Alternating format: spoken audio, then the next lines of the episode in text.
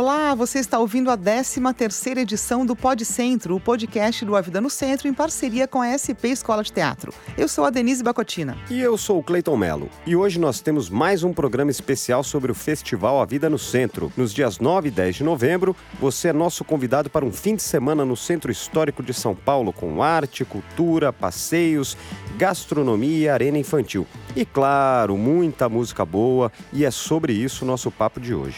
O nosso podcast traz justamente uma conversa com uma das atrações musicais do festival, a cantora e compositora Ana Cacimba, que faz o show de encerramento do festival na tarde de domingo, dia 10.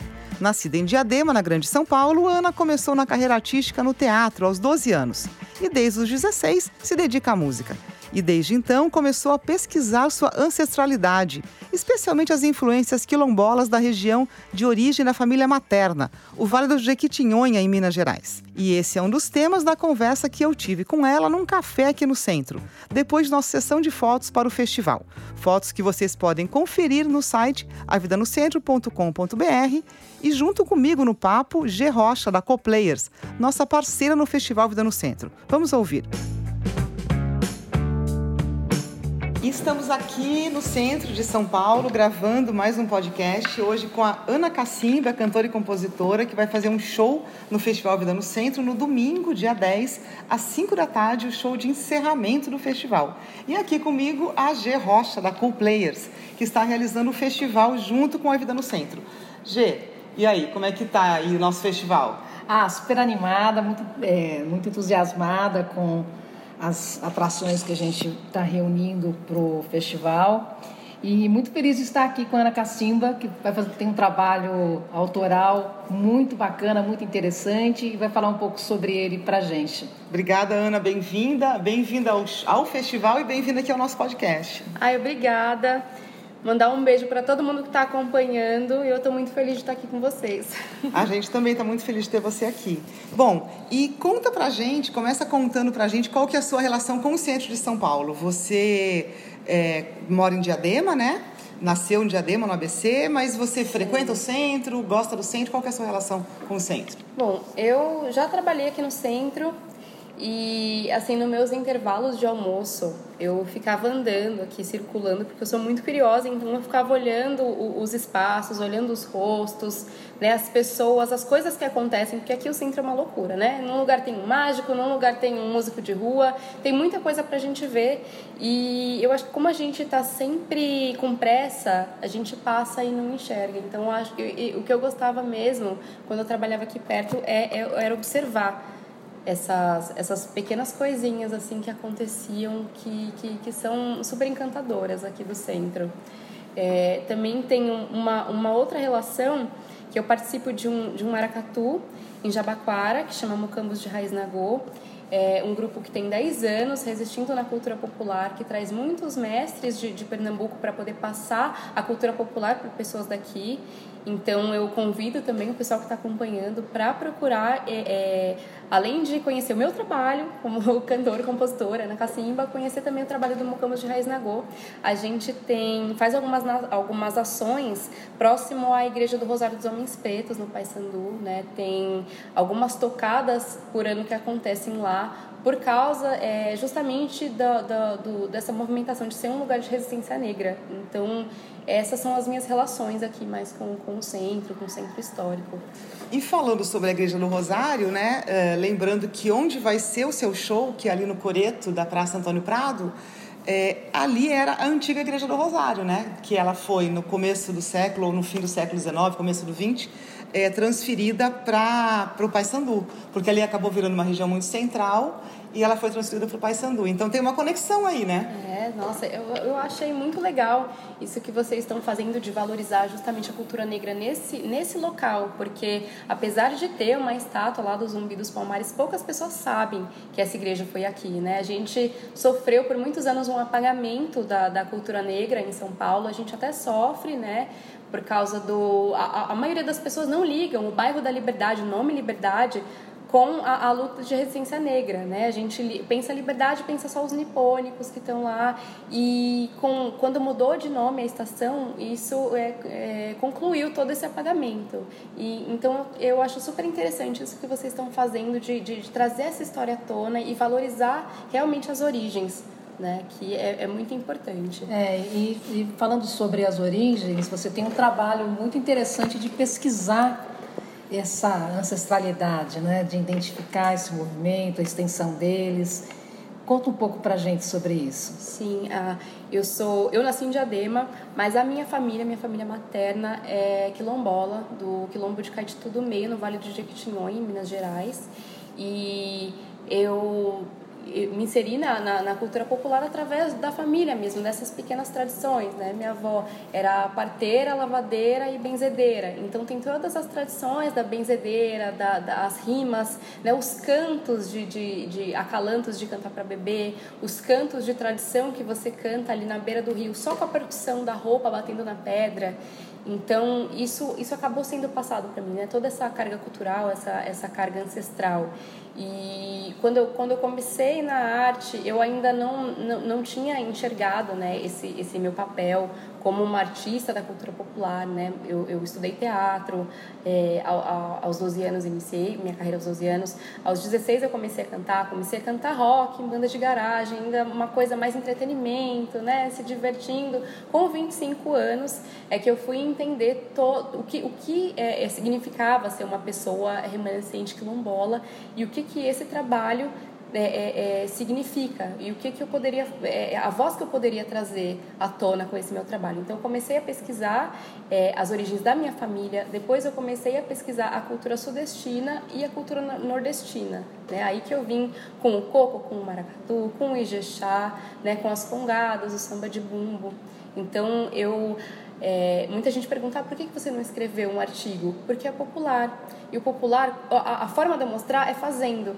Então eu prefiro mostrar do que escrever sobre. É também muito importante as pessoas que escrevem, valorizam muito, mas essa é a minha forma de, de, de, de disseminar.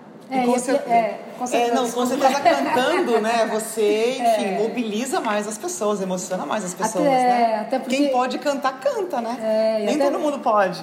Justamente. Depois também tem, a gente falava agora há pouco sobre como algumas dessas culturas, como a dança do coco, a própria ciranda, de certa forma, promove essa coletividade, né? essa união através da música.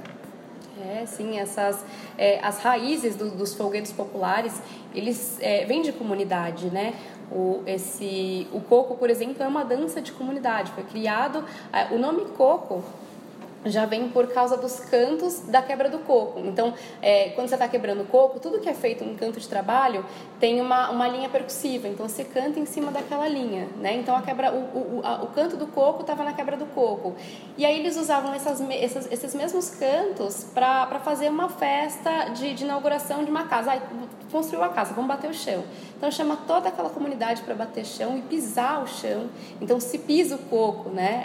Aí criou-se essa dança, cantando a, a, as músicas da quebra do coco ali no, naquele senso de comunidade. Todo mundo ajudando, todo mundo ajudando a bater o barro, dançando, dançando, criou-se a dança do coco. Né? E de onde veio o coco? De, de qual região? O coco, ele é, é da Paraíba, né? tradicional da Paraíba, mas a gente encontra também em Pernambuco, né? Uma dança nordestina do ciclo junino.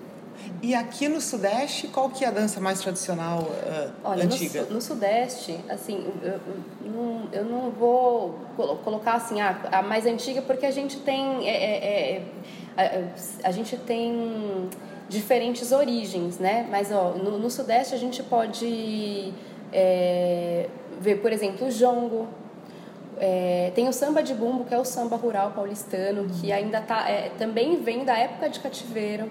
Né? O, o, pessoal é, é, é, uma, é, uma, é uma, um, um folguedo muito ligado aos festejos de, de, de São Benedito.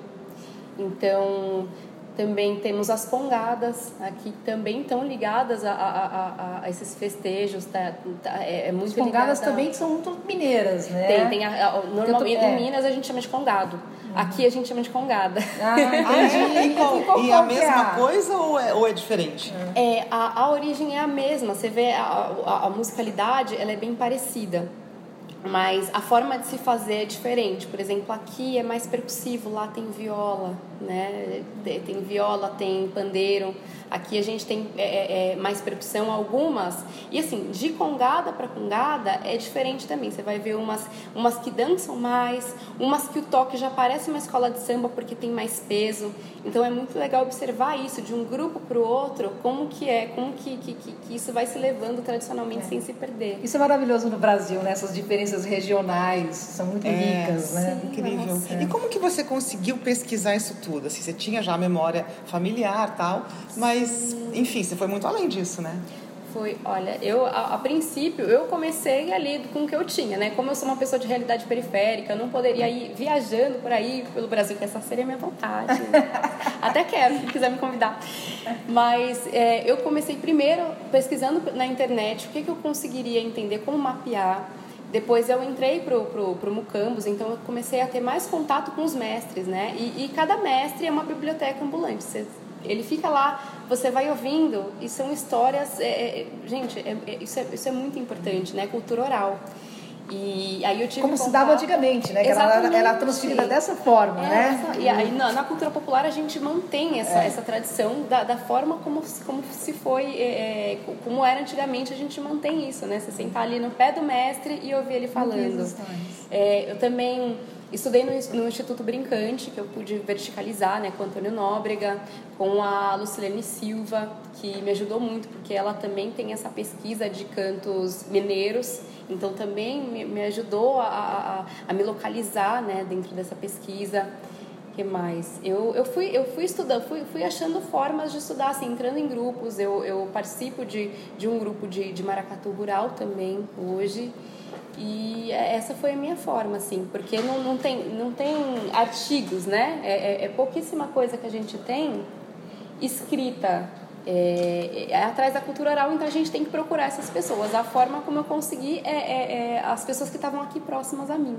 Entrando nesses grupos, estando próximo a, a essas pessoas que pudessem me passar um pouquinho e, e, e aí dá um, dá um, ter uma forma de catalogar e poder disseminar também. Mas é maravilhoso, porque são experiências de quem viveu, quem né, tem, traz isso, participa de alguma forma, porque a família tem isso na família. É então é uma troca de experiências mesmo. Né? Sim, então... nossa, é muito importante, muito importante. E conta como que vai ser o show. Como é que isso tudo se junta no show? Como é que é o seu show? Bom, meu show tem algumas músicas é, alguns cantos tradicionais, mas também tem composições minhas. As minhas composições, elas também têm a poética das, dessa, desses foguetes populares, né? Eu tenho, tenho algumas composições em coco, em ciranda, em maracatu, em ijexá, e aí a gente vai fazer uma, uma primeira parte com ijexá, uma segunda parte com coco. Né? A gente convida quem quiser dançar, quem sabe quem não gente, sabe. Tá feito convite, né? É, quem sabe dançar e quem não sabe dançar. E quem não souber dançar direito também pode participar, pode, né? Pode participar, porque é, é, principalmente quando a gente está lidando com percussão, esse sincopado, dá uma vontade da gente dançar, né? O tambor é o, tambor é o, é o, é o som do coração, ele mexe com a gente. Mesmo quando a gente está quietinho, ouve um tambor ali, já começa um ombrinho que balança, então só vem. No final, a gente faz sempre uma ciranda, que é a dança circular brasileira, pernambucana, né? Do, do, do contexto praieiro ali, e tem as ondas do mar, então a gente... A dança, ela já lembra as ondas do mar, né? Tem essa coisa da maresia, e é uma coisa também do, do senso de comunidade, você tá ali de mão dada, manter aquela energia junta, então eu acho que é a parte mais importante do show, porque é a parte que as pessoas participam. Né? E eu, eu convido todo mundo a participar, deixar a vergonha de lado e ir lá participar dessa ciranda com a gente. tá aí, com tá certeza. E aí lembrando que o show e o todo o festival é gratuito, é. aberto, então quem estiver ouvindo é só chegar para Santo Antônio Prado, dias 9 e 10 de novembro, das, da, na, na praça, no dia 9, a partir das 4 da tarde e no domingo a partir das 10 da manhã. E aí, só para a gente encerrar, conta um pouco dessa coisa de mulher fazendo percussão, que era um território, essas músicas tradicionais, né? Eram territórios masculinos. Como é que é agora você, mulher, entrando nisso? E tem outras mulheres, tem uma cena feminina, como é que é a chegada da mulher nesse meio? Sim, é, a cultura popular, ela já é, é um tanto machista, né? A maioria dos folguedos foi, foi criado para que os homens festejassem, porque os homens, eles não compartilham né?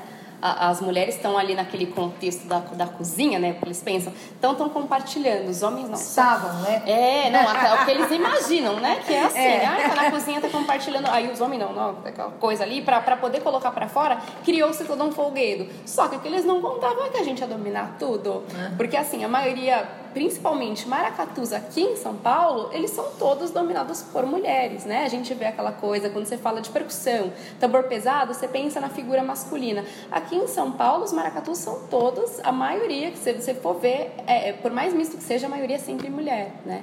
Mulher é, procura mais ainda por essa conexão com o sagrado, né? A mulher que gera e o, e o tambor é o coração, então tá super interligado. E aí a gente vai tentando resistir, vai tentando ir pela, pelas essas brechinhas, né? Eu sou uma mulher que toca percussão. É, Quais os instrumentos que você... Ah, eu toco alfaia, toco atabaque, toco conga, toco pandeiro, e é, instrumentos, também instrumentos rítmicos, né? Como mineiro, é, maracas, todas essas coisas que estão dentro da, da, da música afro-ameríndia. E faz, uns, faz entre 4 e 5 anos que eu estudo. Né? É, é, é pouco estudo ainda, porque tem muita coisa para se aprender. E eu já comecei a passar isso para algumas mulheres também, como uma forma de, de fortalecimento e união, né? o empoderamento que a gente chama da mulher. É, lá em Diadema, eu tenho esse, esse bloco percussivo que se chama, chama BAC Minas da Resistência, né, que vem do projeto Minas de Resistência.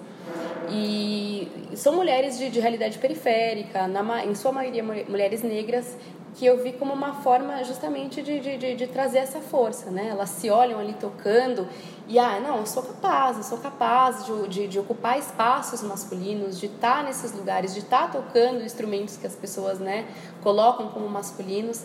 Então a gente vai, vai tomando. Não, e integrar grupo, também integrar grupo, eu acho que também é uma forma de você somar, de se sentir mais forte, né?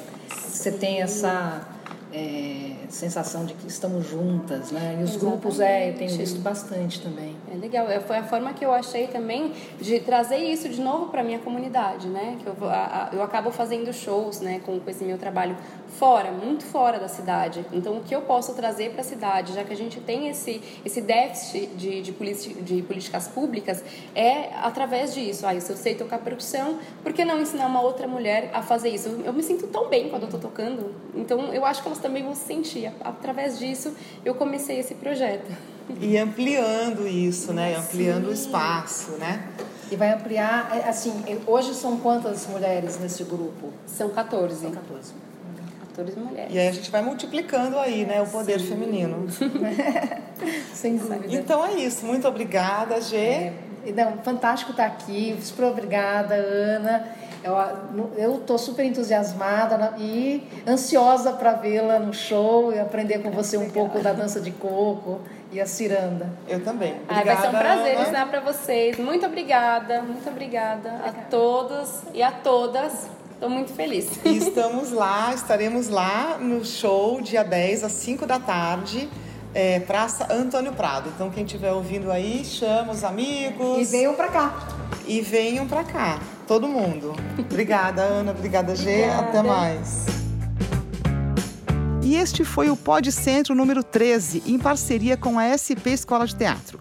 E você pode ouvir outros papos com artistas que irão se apresentar no Festival Vida no Centro neste podcast. Anota aí na agenda, dias 9 e 10 de novembro, na Praça Antônio Prado. No sábado, das 4 da tarde até 1 da manhã e no domingo, das 10 às 6 da tarde. E todas as atrações são gratuitas. É para ir e levar todo mundo.